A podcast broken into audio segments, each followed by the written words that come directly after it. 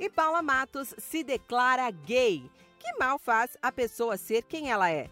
Em entrevista ao canal André Piunti, a cantora Paula Matos assumiu ser gay e falou sobre o seu casamento de nove anos com uma mulher. A artista deixou claro que a ideia não é falar no assunto para ganhar mídia ou likes, mas para ter o direito e a liberdade de ser quem é. Paula revelou que já namorou meninos só por imposição.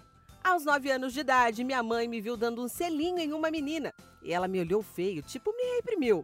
Eu fiquei com medo. Já namorei garotos para me encaixar em um padrão que não era meu. Garantiu.